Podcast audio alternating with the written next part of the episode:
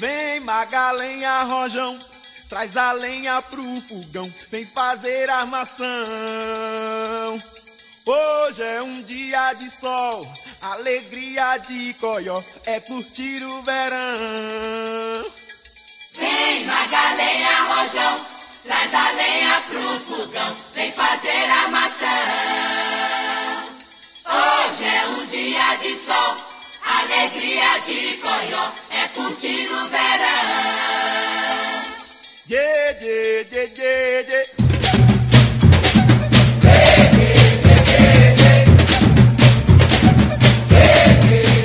Sejam bem-vindos ao Sociedade Secreta. Meu nome é Will e o destino sempre chega. Aqui é o Daniel Miranda, do Negro Geek, e é como se diz, né? Quando na África morre um ancião, é uma biblioteca que desaparece. Meu nome é Evandro Parreira, o Nerd Resenheiro, e eu sou inevitável. Olá, eu sou Poliane e hoje é a noite de falar de um HQ sem palavras, mas que tem muito a dizer. E hoje vamos dar indicações de quadrinhos nacionais. Mas antes da gente dar as indicações de quadrinhos nacionais, eu tenho duas perguntas para fazer, uma para o Daniel e outra para o Evandro. A pergunta que eu tenho para fazer para o Daniel é que agora Amazing Fantasy é Negro Geek. Por que Negro Geek agora, Daniel? pergunta.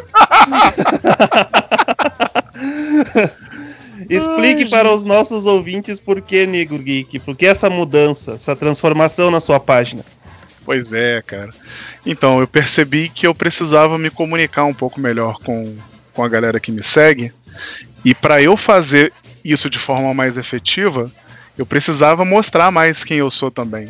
E, basicamente, negro e geek é o que eu sou. Então, eu não, não consegui encontrar uma forma melhor de me descrever sucintamente do que usando esses dois termos. É, é essencial para a construção de quem é o Daniel. É, tanto é porque nas últimas gravações, ah, quem está nos acompanhando vai ouvir você falando em Amazing Fantasy, Amazing Fantasy, mas quando vai conhecer sua página, É. está como Negro Geek, né? Então eu É, achei importante fazer essa pergunta aqui no programa para que não tenha mais essa dúvida, né? Pô, o Opa. Se apresentou nos programas como Amazing e agora é Negro Geek, mas bacana. É, Você- mudamos, mudamos. Você passou por uma fase de transformação, foi isso. Igu- Igual uma borboleta.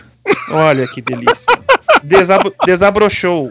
Desabrochei, botei as, botei as manguinhas de fora. Olha aí que delícia, que delícia. É. E, e Evandro, como é que tá o coraçãozinho pós DC Fandom?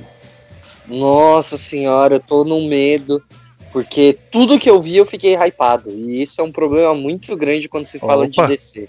É. Então, Toda expectativa é uma oportunidade de. de...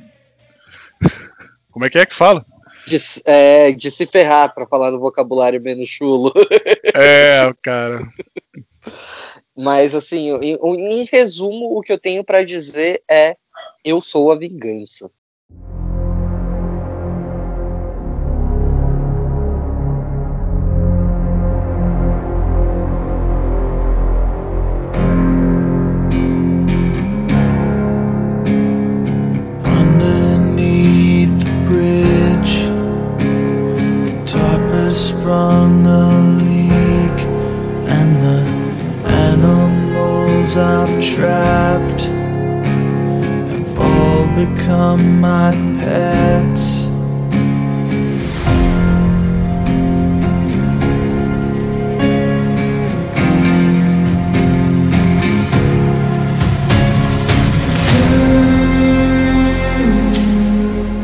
Nossa, foi Segura o hype do Batman. Cara, o cara que me disser que o, o Robert Pattinson é aquele atorzinho do Crepúsculo que, que não sabe atuar, que ficou só conhecido como o vampiro que brilha, eu já nem converso com essa pessoa, cara.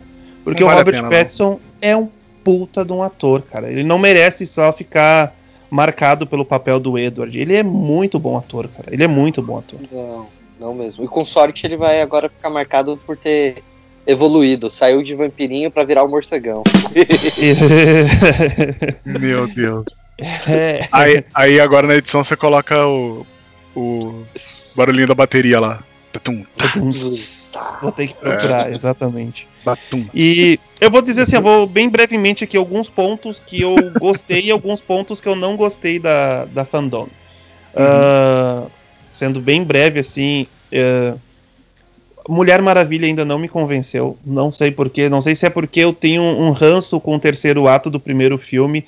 Ah, os trailers não conseguiram me convencer. A Mulher Leopardo, ok. Pô, mulher pra mim- leopardo, ok, cara? Não, Mulher Leopardo pra mim, ok. É tipo, pra mim eu, tô, eu vi uma versão do Cats da Mulher Leopardo ali, sabe? É isso aí. É uma versão do Cats da Mulher Leopardo. É tipo, isso aí.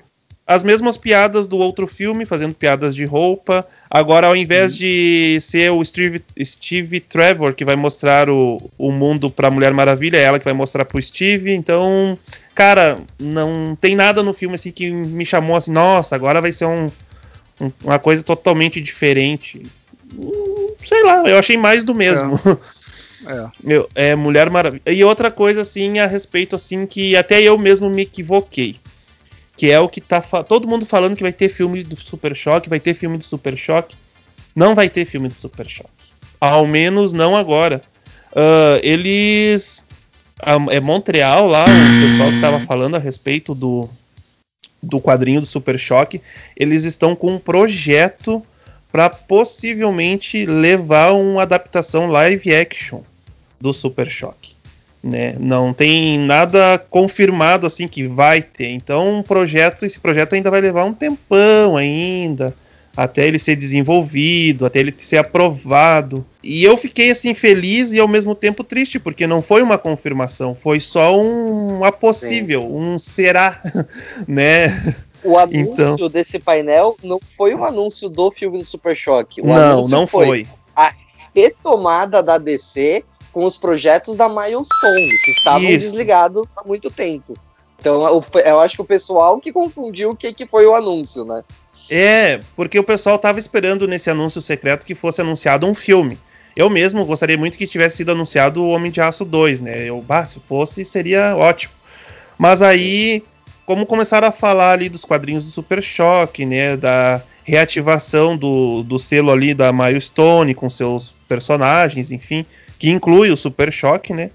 E aí, quando eles falaram, falaram dessa possível ah, adaptação live action, a galera já, não, vai ter, vai ter o filme, eh, já confirmou. Não, não, calma o coração, velho. Não tô dizendo que não vai ter. Vai ter, possivelmente vai ter. Mas não no tempo que a gente espera, né? É, e outra coisa também que também me deixou um pouquinho assim com o pé atrás, mas é porque assim não mostraram muita coisa foi com o Esquadrão Suicida, cara. Eu fiquei também assim meio. Hum, ok, mas. Será que também a gente vai ver algo totalmente diferente do primeiro filme? Eu sinceramente espero, né? Eu sinceramente espero, mas. Não sei, ainda. Preciso ver mais alguma. Mais um trailer, pelo menos, pra mim me convencer assim. Não, ok, vai. Vai ser uma outra pegada mesmo. Ah, eu acho que é isso mesmo. O primeiro filme do, do Esquadrão Suicida tinha problema de junta, né? Junta tudo e joga fora. Então, o que eu tenho que esperar é por uma coisa completamente nova. Não tem jeito, não. É, não, e o, e o primeiro Esquadrão Suicida, os primeiros trailers, os trailers mostravam que ia ser algo assim fantástico, fenomenal, algo assim, ó, fora do sério. E foi o que. E deu no que deu, né? E esse já foi o contrário, esse já não mostrou muita coisa e eu já espero que seja algo ah, além do que foi o primeiro filme. É, eu não, não quero me alongar muito, mas eu acho que o melhor modo de defender esse filme é sendo dirigido pelo James Gunn, entendeu? Só, só esse fato já muda muita coisa. E o painel do Flash foi, eu acho que que mais deveu ali, de todos os painéis ali, eu achei que Teve não painel do Flash? Teve, teve. foi, foi, foi muito rápido, sabe? ah, e. e teve o painel do Flash e eu achei que eles ficaram devendo ali, porque eles não anunciaram nada de elenco, não falaram muita coisa. Ah, teve o vazamento que o Ben Affleck vai voltar a ser o Batman e que o Michael Keaton tá no filme e coisas que a gente já praticamente já sabia, né? Sim. E eu acho que pra mim realmente o que o que foi a cereja do bolo da fandom foi o trailer do The Batman e mostrando ao que veio, né? Esse aí vai entrar pra minha listinha aí de mais aguardados. E um certeza. detalhe, um detalhe curioso que eu achei, ah, o visual do filme, a estética do filme. A gente falou tanto de Corvo no último programa que me lembrou bastante o Corvo, cara. O, É a, verdade. é, a estética do filme, assim, a, essa paleta de cores, ah, muito Corvo aquilo ali. De repente, foi- bebeu de uma referência do filme, sei lá, enfim. Mas eu achei bacana. E até mesmo que a gente tá vendo agora um Batman maquiado, né? Um Batman com make, né? Sim. Sim. um Batman com make. Então. Mas isso não é a primeira vez, não, porque se eu não me engano, o- os filmes lá do. do, do- não do Tim Burton, mas os, os as sequências, tanto o Batman quanto o Robin, eles usavam eles usavam sombra nos olhos para poder completar é, completar o rosto assim e ficar mesmo só só o branco do olho assim aparecendo, tá ligado? É, mas que nos outros filmes eles disfarçavam atrás da máscara, né? E agora a gente tá vendo mesmo ele sem máscara e com make. É verdade. agora ele escancarou mesmo. Olha, gente, eu uso make embaixo dessa máscara. Emo Batman. Né? É um novo Batman. Eu, eu gostei, cara. Confesso que eu gostei do que eu vi. Gostei também. Gostei. Eu não crio mais expectativa em cima de, de trailer, velho. A verdade é essa. A expectativa é a nossa maior inimiga, né? É- Tô cansado de ser iludido. Mano, eu vou, eu vou te dizer assim, ó. Eu fui com a expectativa muito baixa pra assistir Fênix Negra. Fui assim com hype zero, assim, lá embaixo. Eu gostei do filme, eu me diverti. Por isso, porque você tava sem expectativa nenhuma, porque o filme é horrível. É, o filme é. O filme é brabo. Tem, né? tem seus momentos, mas tipo. Cara, quando, você mas vai, achei- quando você vai assistir um filme do X-Men achando que vai ser, sei lá, Malhação, qualquer coisa melhor do que. Não, Malhação não, como é que é o nome daquele filme lá da, da Record, que é. Daquela novela da Record que é de mutantes? Os Mutantes. Os Mutantes, então. Quando você vai assistir um filme do X-Men achando que você vai assistir uns mutantes da Record, qualquer coisa melhor que isso vai ser bom mesmo, velho. Pode crer. É, Cara, é foda, é foda.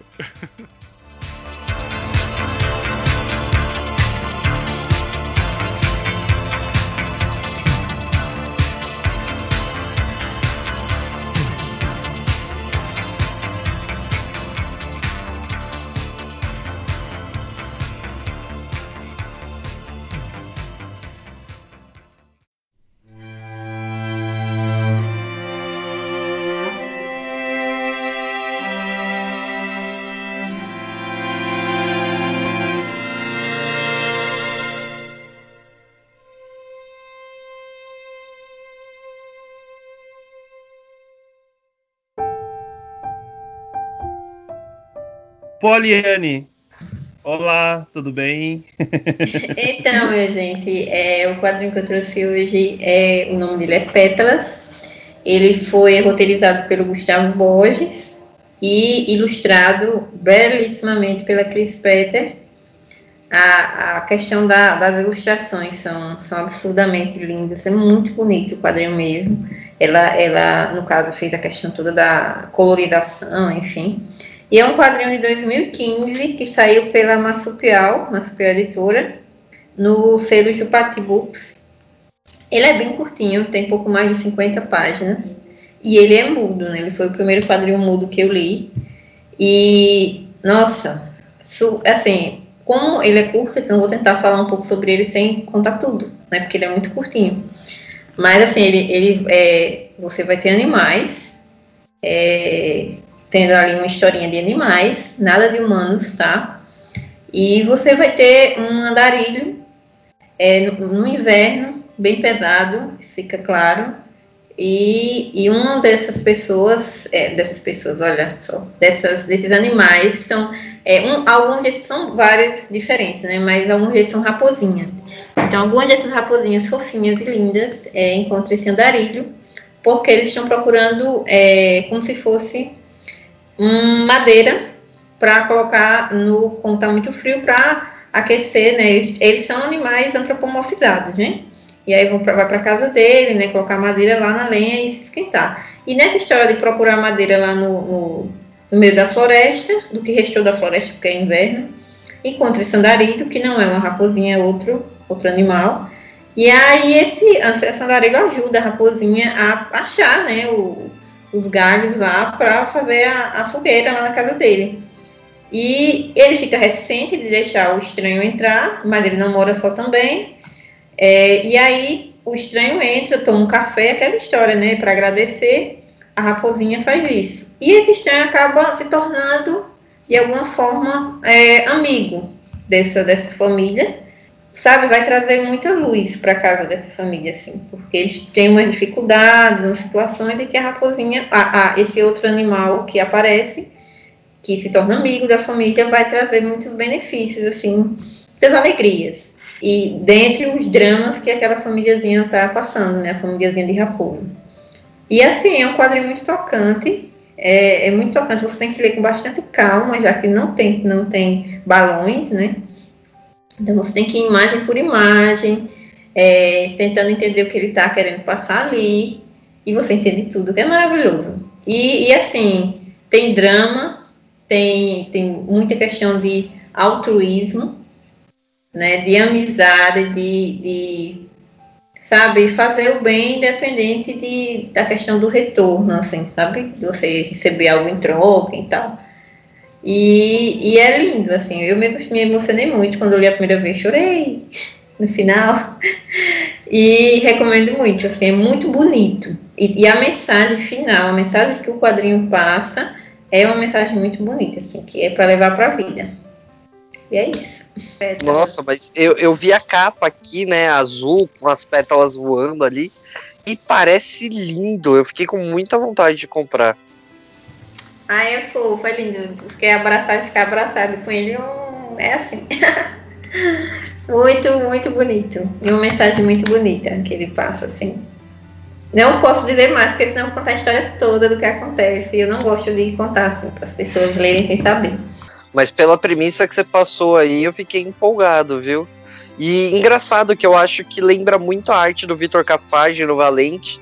Então, quando você falou, citou ele lá no grupo, eu corri olhar e falei assim, nossa, será que é do, do Cafage eu não conhecia? Mas não é. E me deixou com uma vontadezinha aí a mais de ler, viu? A Polly dificilmente dá dicas ruins. leiam, leiam, leiam. Muito legal, vai ser uma experiência bom, diferenciada. Bacana, bacana. É sempre bom, né? A gente descobrir novos, novas histórias que façam a gente ver a vida de um modo diferente.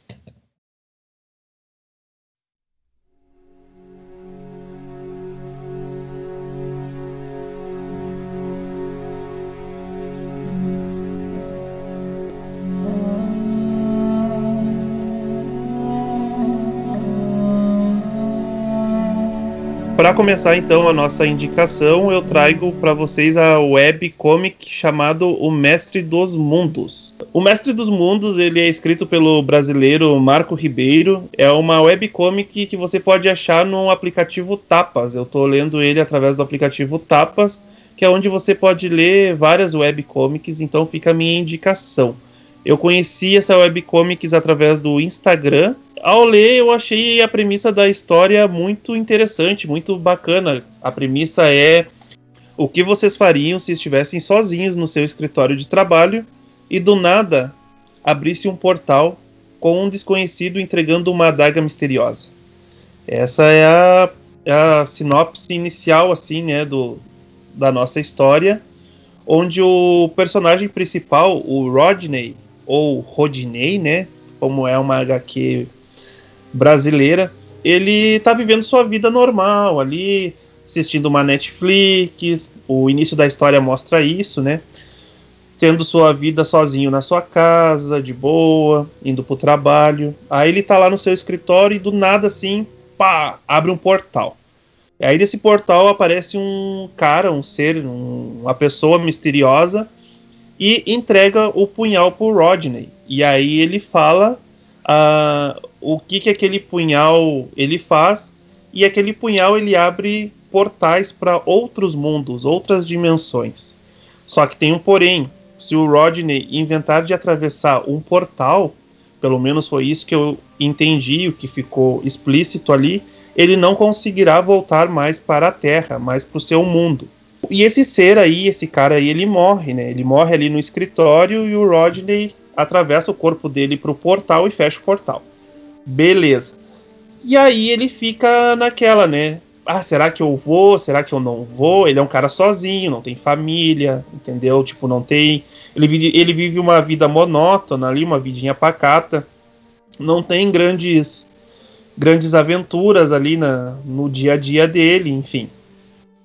Aí ele começa a fazer ele começa a fazer testes. Ele abre o portal com essa adaga, essa adaga misteriosa aí, e ele começa a fazer testes atravessando objetos. Ele atravessa objetos para ver o que, que acontece quando um objeto é atravessado. Depois ele atravessa um rato, se eu não me engano. Exatamente, ele atravessa um rato. E por último, ele ata uma corda na sua cintura e ele atravessa o portal. E aí, tipo, como esse ser antes de morrer, ele falou que se ele atravessasse o portal e o portal se fechasse, ele não ia conseguir mais voltar para a Terra. Então, ele com uma corda, uh, aquela corda é a ligação de deixar o portal ele aberto, sabe? Porque se ele somente atravessasse o portal, o portal iria se fechar, ele não iria voltar. Mas no meio da história ali dá algum problema ali que essa corda ela se rompe e o portal se fecha, aí ferrou, né? E aí ele é sequestrado por tribos, ele encontra uma pessoa que provavelmente vai ser o, o interesse amoroso dele. Uh, ele começa a abrir outros portais e aí ele vai desvendando outros mundos e, e, assim por diante.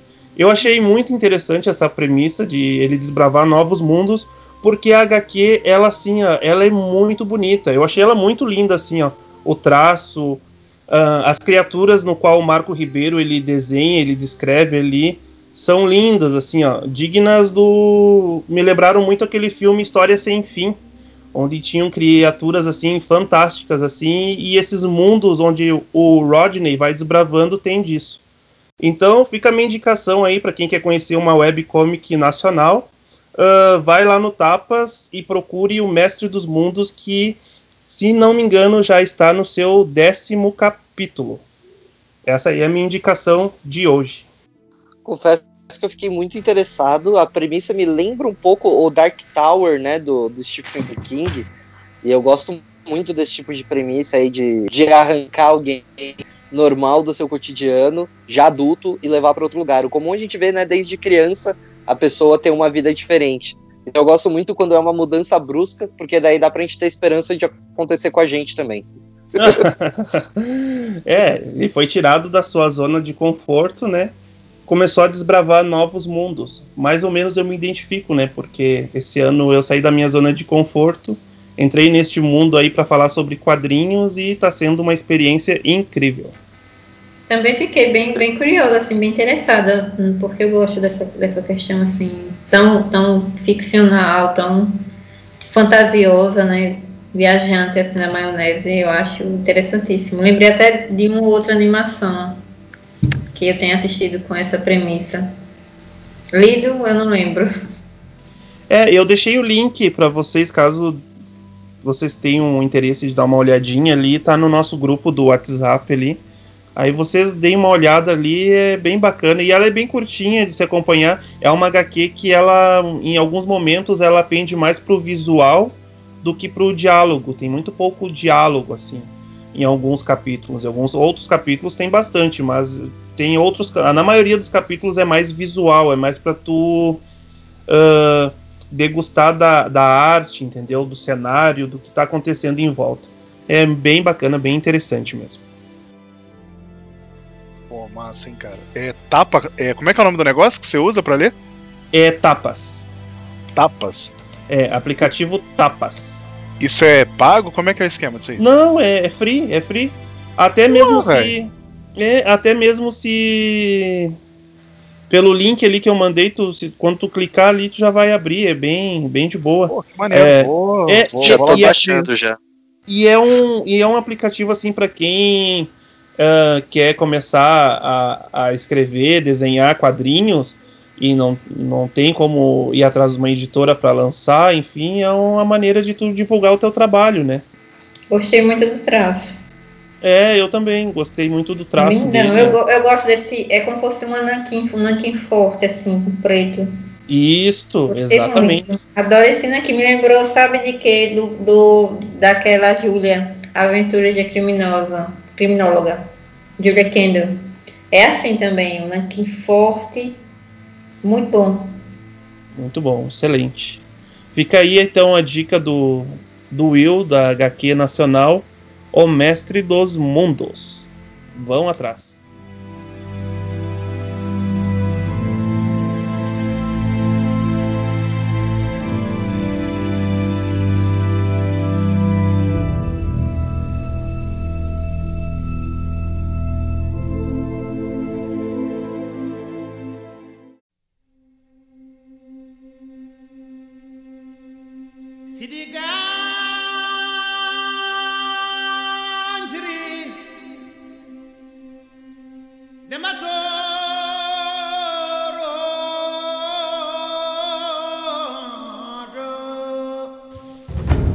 A minha indicação é uma HQ que eu, que eu li recentemente. E eu tô, eu tô nesse processo de, de conhecer quadrinhos nacionais, né? E cada vez que eu, que eu pego um quadrinho nacional para ler, é, tem muita coisa que, que me chama atenção.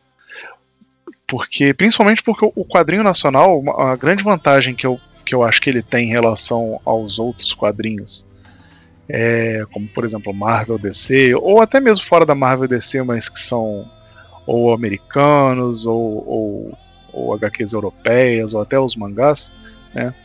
É, é, a, é a dificuldade que a gente tem, ou melhor, a, a- a vantagem que o quadrinho nacional tem, né? É a facilidade que ele nos permite de da gente criar vínculos com as histórias, sabe? Então, eu, eu tenho lido muitos quadrinhos assim que, que tem me facilitado esse vínculo. Porque o vínculo ele acaba não sendo só pelo enredo do, do- da história em si, mas também pelo ambiente onde ele passa, ou pela, pela história que ele traz como, como alguma raiz que a gente tem na nossa cultura, entendeu? É muito difícil a gente ver um quadrinho brasileiro é, fugindo muito de alguma temática que é inerente à nossa cultura já, né? É, e aí, cara, eu trouxe como indicação o Contos do Griot, que é um quadrinho da, da Ana Cristina e do Jean Lins, que, que, que traz pra gente algumas histórias, é, al- algumas histórias que são, vamos dizer assim, histórias populares da, da cultura africana, né? E aí, por mais que seja alguma uma coisa assim aparentemente distante da gente, não posso deixar de, de citar que nós somos o Brasil é o país mais negro fora da África. Aye sila bila yo, e buru ye tami. Aye sila bila yo, jeme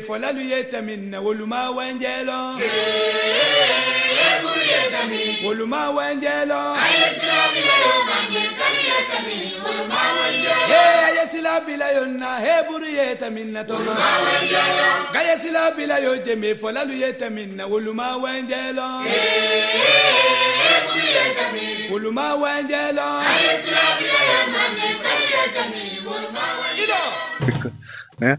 Isso tudo por quê? Porque a gente, cara, é, é o berço da nossa, da nossa da nossa população é o continente africano, cara. Não, não tem como a gente achar que, que, que tem mais influência portuguesa do que, do que a gente tem influência africana, né? E aí, cara, esses contos do, do Griot são, são histórias baseadas em contos africanos. Né? Esse, essa, esse quadrinho ele traz, ele traz duas histórias, né? Uma é a história título, chama O Espelho da Verdade, que conta a história da, de, uma, de uma guerreira chamada Mahura. Não sei se se pronuncia assim, mas acredito que seja. E a Mahura é uma, é uma guerreira que está ali para proteger a- o vilarejo onde ela mora. É um vilarejo que fica é, na, no limite, vamos dizer assim, na intermitência entre o Orun e o Ae, que é o mundo, o mundo espiritual e o mundo o mundo físico, né?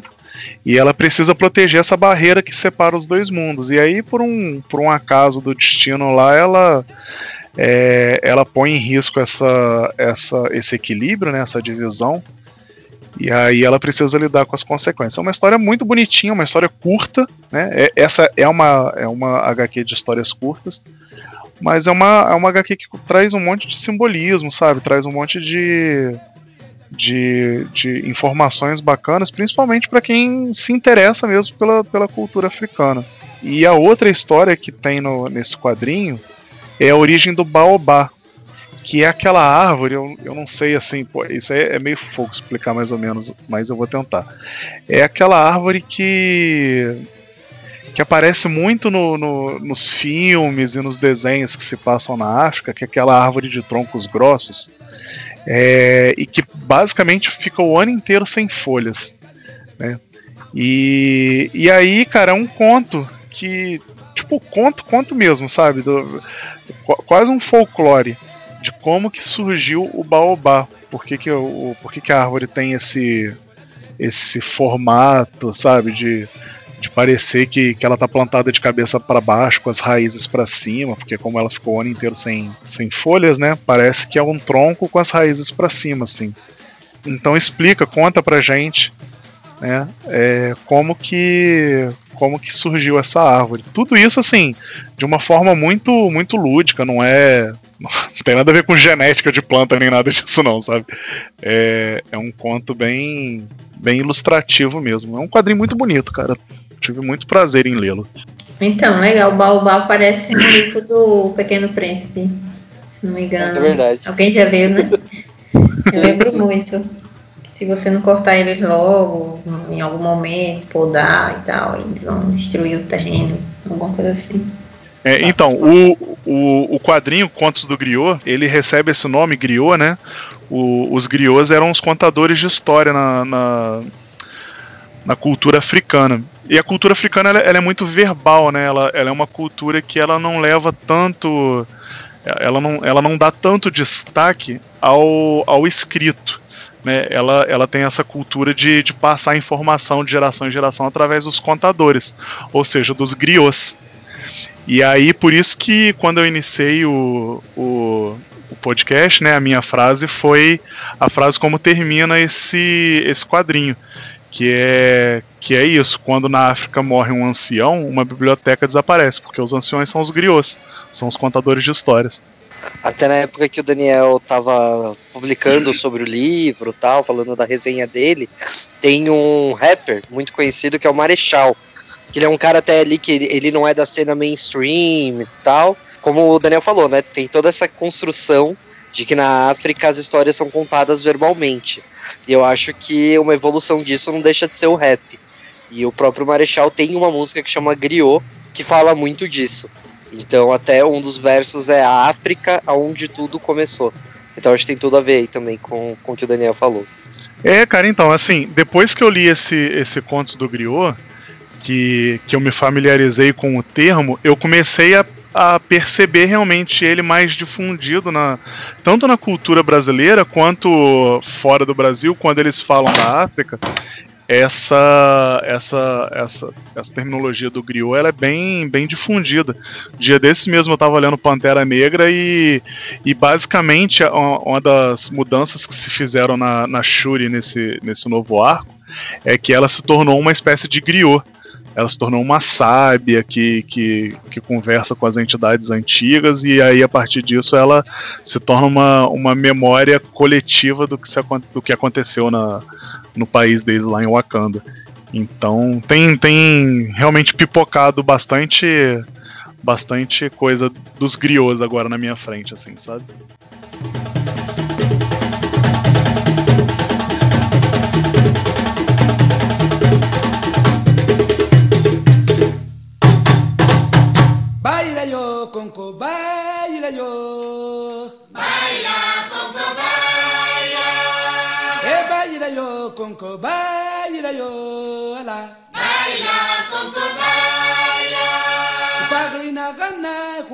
Manga bilara. Baila, Conco, baila. Farina gana, humay manga bilara. Baila, Conco, baila. Yembe yo sine, Yembe yo, sine, sine. yembe yo sine, Yembe yo, sine, sine. Yembe yo sine. Yembe, yembe, yembe, yembe, yo, sine, sine.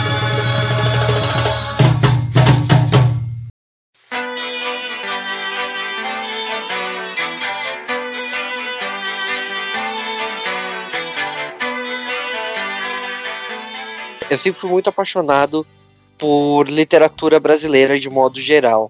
E aí, quando eu comecei a ficar um pouquinho mais velho tal, eu comecei a ler muito literatura fantástica. E, por incrível que pareça, foi um jeito que me ensinou a garimpar as coisas. Então, depois de pensar muito de tudo que eu li e tal, eu resolvi trazer aqui Desengano do Camilo Solano. Para quem é familiarizado aí com o selo MSP, o Camilo Solano também é a pessoa que fez o quadrinho solo do Cascão, Cascão Temporal, que também é muito bonitinho e tal. Mas eu decidi trazer o Desengano porque ele traz uma coisa que eu sempre fui muito apaixonado, que é o monólogo. Dentro do quadrinho, ele fala sobre o Juca, que é um personagem aí um pouquinho que acabou de se formar na faculdade e tal, mas ainda vive com a família. Aliás, a cena de abertura é lindíssima, com a família toda ali viajando dentro de um Fusca, vendo o, o pôr do sol tal. E é exatamente o que o Daniel falou. A, a arte brasileira ela tem um poder muito grande de fazer a gente se, se familiarizar com a história, de entender. Então você vê ali, pela arte do, do Camilo Solano, vários é, detalhes muito brasileiros, tipo o tipo de espelho que fica no botão da luz, o tipo de copo na penteadeira, o jeito de servir a comida na mesa. Tem uma hora que eles vão comer feijoada e aí tá a panela inteira de pressão em cima da mesa, sabe? É uma coisa muito, muito brasileira de se fazer, de se servir a comida desse jeito. E tem uma frase dele no meio do quadrinho que é: A minha família gasta muito tempo na cozinha. Eu acho que muitas pessoas vão se identificar com isso. Quando você tem uma família toda que trabalha tal, normalmente o, o, momento onde vocês se encontram, onde tem uma comunhão da casa, é dentro da cozinha.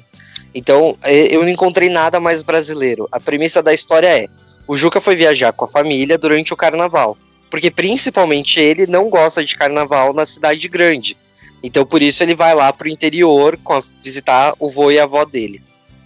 Chegando lá, a família toda fica naquela conversa de ah, mas você vem para cá e se isola, não sei o quê, e chamam ele para ir para fazenda. E ele decide que não, que ele vai ficar, tal. E o vô dele tá ali com também outra situação muito comum para muitas pessoas, tá começando ali a ter os indícios de Alzheimer, tal. E aí ele resolve ficar com o vô na casa. E o vô pede para ele comprar uma coisa lá no centro da cidade, aonde vai ter o desfile de carnaval que ele não gosta. Então roda muito em volta disso, dos pensamentos dele sozinho na casa e depois o jeito que ele enxerga o carnaval. Que acredito também que para muitos de nós vai ser aí uma porta de entrada para a gente se identificar. Afinal, muitos de nós chamados nerds não somos fãs do carnaval. Então, são tantas portas que se abrem de identificação e tudo mais. E a arte do Camilo Solano é uma coisa muito bonita. Ela me lembra ali um pouco do Hagrid também, lembra um pouco do irmão do Jorel, mas ao mesmo tempo tem todo o traço dele que é, é muito particular. Aliás, o, o prefácio é do Robert Crumb, que também tem uma arte ali que tem alguns traços parecidos com o dele. O Robert Crumb é o escritor de Gênesis, que andou aí sendo muito falado, tudo. Então, também é uma abertura muito particular quando ele fala sobre o mercado de quadrinhos e da importância de ter artistas como o Camilo Solano, que sabem falar sobre o pensamento, sobre a observação do mundo. Então, nossa, não tinha como eu trazer uma coisa mais brasileira aqui do que essa, uma coisa sóbria, falando sobre carnaval, falando sobre comida, falando sobre a passagem do tempo e a nossa observação sobre o mundo. Então, realmente, eu super indico arte bonita com trechos psicodélicos ali, que ele vai misturando a passagem de quadros com elementos do que ele está falando, do que ele está narrando. 90% da história acontece dentro da cabeça dele, durante o monólogo que eu falei. Então, assim, nossa, realmente foi o, sabe aquele pedacinho de bacon que tem no meio da feijoada só para dar aquele gostinho final perfeito? Foi isso o que foi essa obra do Camilo Solano para mim em 2020. Foi o pedacinho de bacon que estava faltando para deixar tudo perfeito. Nosso encontro aconteceu como eu imaginava. Você não me reconheceu, mas fingiu que não era nada. Eu sei que alguma coisa minha em você ficou guardada, como num filme mudo antes da invenção das palavras. Afinei os meus ouvidos para escutar suas chamadas. Sinais do corpo eu sei ler nas nossas conversas demoradas. Mas há dias em que nada faz sentido e os sinais que me ligam ao mundo se desligam. Eu sei que uma rede invisível irá me salvar. O impossível me espera do lado de lá. Eu salto pro alto, eu vou em frente,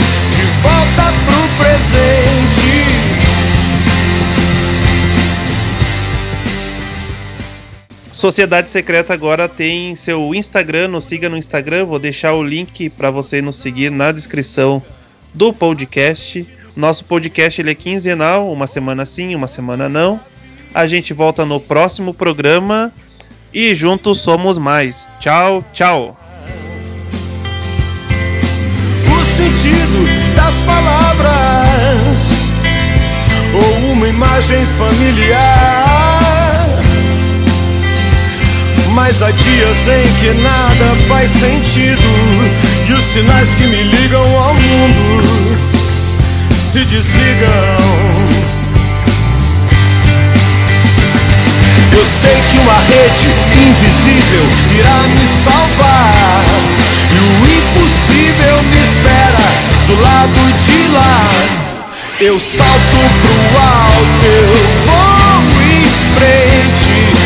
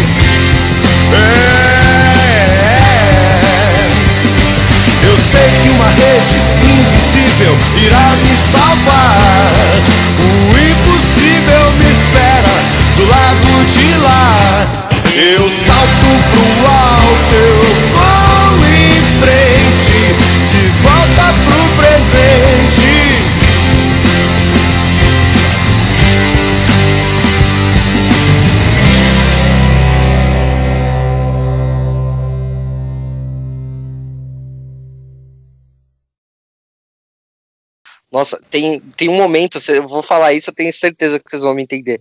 Tem um momento que ele tá triste e o vô, de- o vô dele vem e pergunta: Quer uma passaca de roia? Essa hora me ganhou. Perfeito. perfeito. Que maneiro, cara. É, velho. Na- nada mais brasileiro do que isso, né? Exatamente. Nada mais brasileiro que uma paçoca de rolha. Embora aqui a gente só fale paçoca, não fala paçoca de rolha, não, tá? Ah, o Exatamente. tadinho de vocês chama gamadinho. Carioca tá muito fora do, do esquema. Como é que é o negócio? O dadinho de vocês chama gamadinho, cara. Que que é isso? É porque dadinho. Não, aqui, aqui é dadinho também. Aqui em Volta Redonda é dadinho. Ah, é dadinho também? Eu tenho um amigo Aqui de é dadinho. Petrópolis que me mandou foto. Que lá em Petrópolis chama gamadinho. Não, vem escrito gamadinho no negócio, mas a gente chama de dadinho. Gente, Eita. Gente, É. dadinho, dadinho é o caralho. dadinho é o caralho, é o caralho. Meu nome é Zé- é Zé Pequeno. Ai, meu Deus. Muito boa, muito boa. essa. Essa, vai pros pós- pós-créditos, né? Essa vai pro pós-crédito. Perfeita, perfeita. Ai, gente, sensacional.